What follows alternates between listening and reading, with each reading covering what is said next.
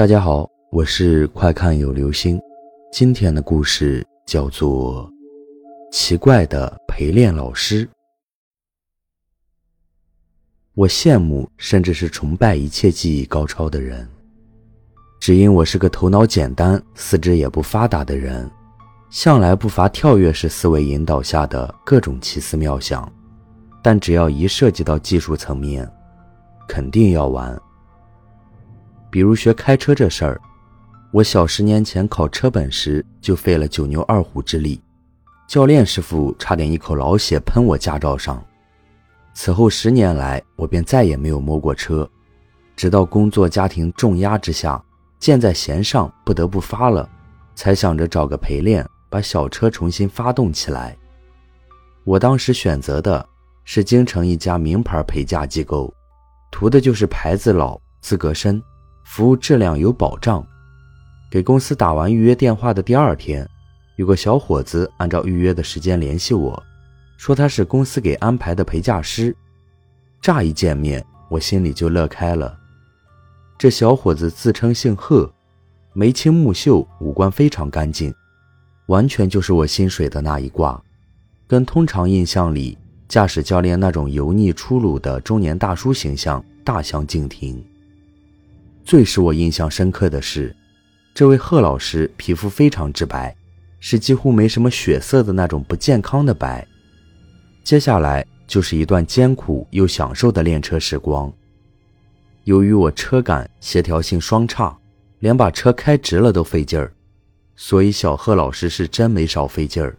好在他有耐心，指导我不厌其烦，再加上又是我心水的那一款帅哥。所以当真是痛并快乐着。只是在指导过程中，我偶尔碰到小贺老师的手指，感觉特别冰凉。而且我练车时正赶上北京七月里的头伏天气，我俩大下午头子开着车满四九城跑，居然都不用开空调的，车里有种我怎么也形容不上来的沁凉。练了差不多有半个月吧，终于出师了。当我娴熟自如地驾驶着小车嗖嗖跑时，感觉世界都是我的了。最后一次练完车，我恬不知耻地加上了小贺老师的微信。起初他不肯，后来拗不过我就加了。蹊跷的怪事儿发生在我练完车一个多月以后。有天下午接到陪练公司的回访电话，说他们汇总客户数据，电脑里没查到我的陪练信息。问我当时是跟哪个师傅练车的，我就报了贺老师的名字。客服小姑娘在电话里面说：“哎，不对啊，贺老师今年一月份就离职了。”我坚持自己就是跟贺老师练的车，而且每次下课都有填写给公司的意见卡，并且签了字的。小姑娘懵逼了，支支吾吾地说：“她才来不久，再去核实一下。”然后这家陪练公司就再也没有联系过我。本来这事儿我也没往深里想，以为就是人家公司数据库填错了呢。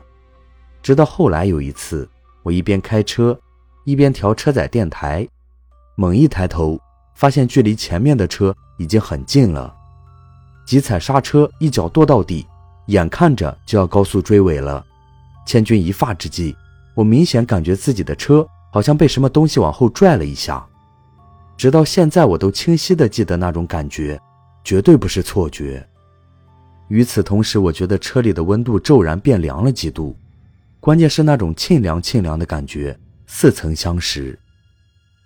那天一回到家，我就迫不及待地点开了贺老师的微信。当时加完微信，我就撂下一边没再看过。我发现贺老师的朋友圈是一条黑线，什么也看不到。后来我发微信问了他一些开车的问题，他也都没有回复我。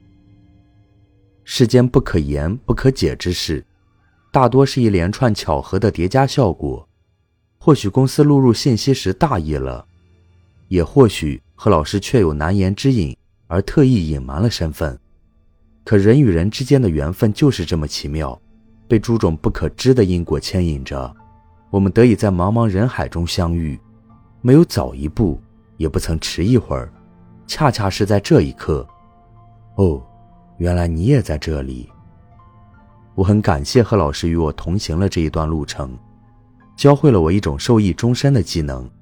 我也宁愿相信，那神秘的一拽之力，是贺老师在冥冥之中的一种惦念与关照吧。好了，这就是今天的故事。奇怪的陪练老师。